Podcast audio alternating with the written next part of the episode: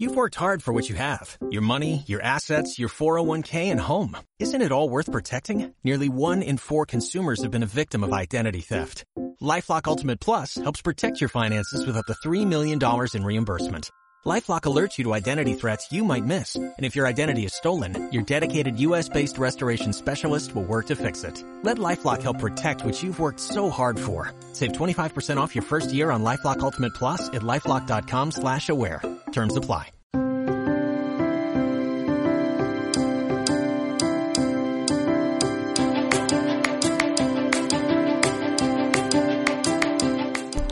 Bienvenidos a Cautelam, vuestro podcast en Derecho Laboral. Ya sabéis, a los mandos técnicos JM, el que os habla JR. Comenzamos.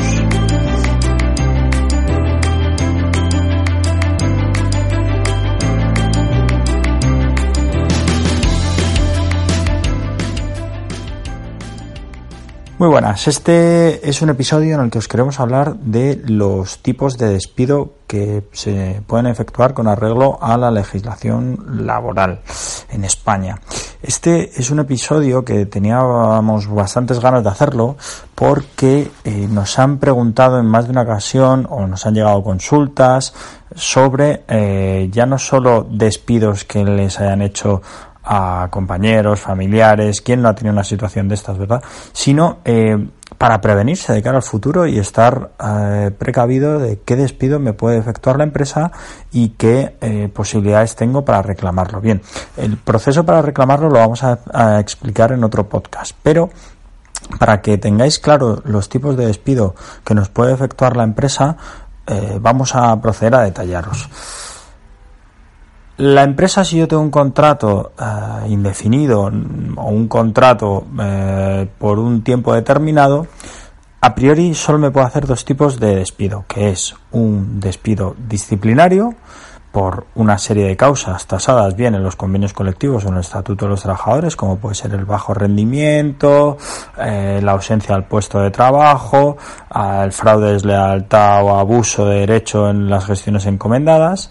Bien, este es un tipo de despido, que es el despido disciplinario, o el despido objetivo. El despido objetivo tiene que estar basado en causas económicas, técnicas, productivas u organizativas. ¿De acuerdo? Estas causas tienen que ser alegadas por la empresa y detalladas en la carta de despido.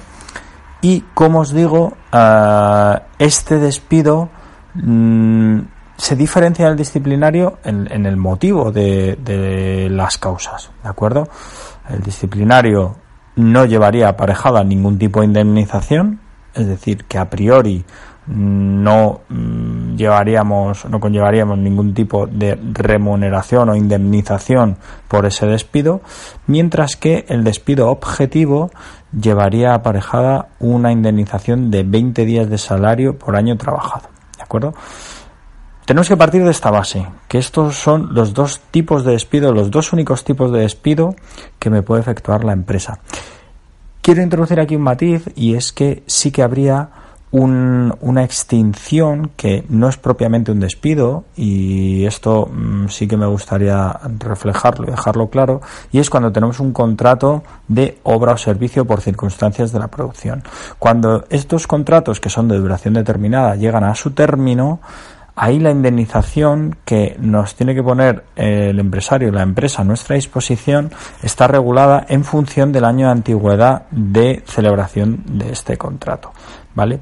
Eh, progresivamente la legislación laboral ha establecido que según la antigüedad la indemnización puede ser de 9, 10, 11, 12, ¿vale? Pero, pero esto eh, eh, es una modalidad muy específica que si tuvierais interés podemos hacer un episodio concreto, ¿vale? Pero como este es un, episodio sobre los despidos, sí que me gustaría centrarme en el despido disciplinario u objetivo que puede realizar la empresa y en qué se pueden convertir este tipo de despido. ¿Qué puede suceder? Bien, pues que nosotros podemos quedarnos eh, conformes con ese despido que nos ha eh, realizado la empresa, este despido disciplinario o este despido objetivo, o podemos eh, demandarlo, demandarlo o mejor dicho reclamarlo ante la jurisdicción social. El procedimiento para reclamarlo lo vamos a, explicar también otro procedimiento. ¿De acuerdo? Perdón, en otro episodio un poquito más extenso. Pero, mm, por seguir con el, motivo de este, de este episodio, tiene que darnos claro una cosa, y es que los despidos disciplinarios o objetivos, al reclamarlos, se pueden convertir en despidos improcedentes, despidos eh, procedentes o despidos nulos. ¿De acuerdo? ¿Cuál es la diferencia en cada uno de ellos? Pues bien, una vez que nosotros reclamamos este despido y el juzgado valora cuál es eh, si los motivos o las causas alegadas por la empresa son conformes a derecho o están acreditados o no están acreditados, puede pasar dos, pueden pasar tres cosas. Que se declare que el despido, como hemos dicho, es procedente. Si el despido es procedente, quiere decir que las causas alegadas por la empresa son correctas y por tanto nos quedaremos con la indemnización que se haya puesto a nuestra disposición, que en el caso del despido disciplinario sería cero y en el caso del despido objetivo sería de 20 días de salario por año trabajado, o pueden suceder otras dos cosas, que el despido se declare improcedente o que el despido se declare nulo. Eh, ¿Cuáles son las consecuencias de que el despido sea declarado, declarado improcedente? Pues bien, el despido declarado improcedente supondría que la indemnización tendría que ser calculada con arreglo a 33 días de salario por año trabajado o 45 días por año de salario trabajado en función de la antigüedad. Eh, hasta el 12 de febrero de 2012, los contratos celebrados con anterioridad tenían 45 eh, días de salario por año trabajado como indemnización. Pero a partir del 12 de febrero del año 2012, tras eh, una reforma del Estatuto de los Trabajadores, la indemnización se corresponde con 33 días de salario por año trabajado. ¿Qué quiere decir esto?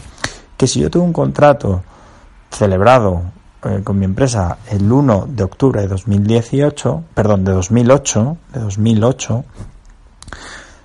mi indemnización, si a mí me despiden eh, ahora en 2019, la tendré que calcular de la siguiente manera y esto también lo detallaremos en otro episodio.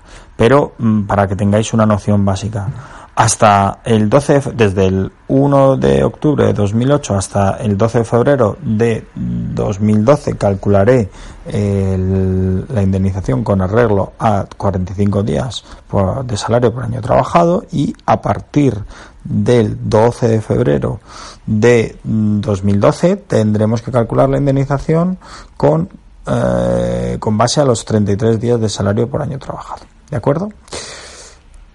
¿Qué sucede? Que cuando se declara el despido improcedente, la opción de ser reincorporado a la empresa es de la mercantil o del empresario.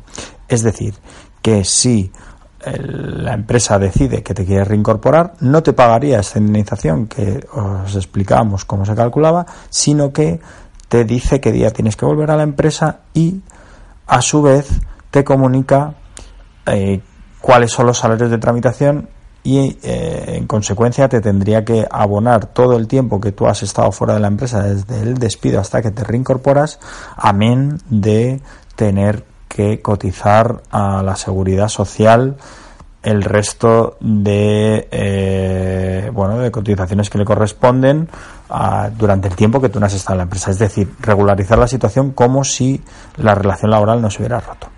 De acuerdo pero como os digo en el despido improcedente la opción de reincorporarte es de la empresa esto lo matizo porque es la diferencia con el despido nulo el despido nulo directamente declara que el trabajador o la trabajadora tiene que ser reincorporado en la empresa.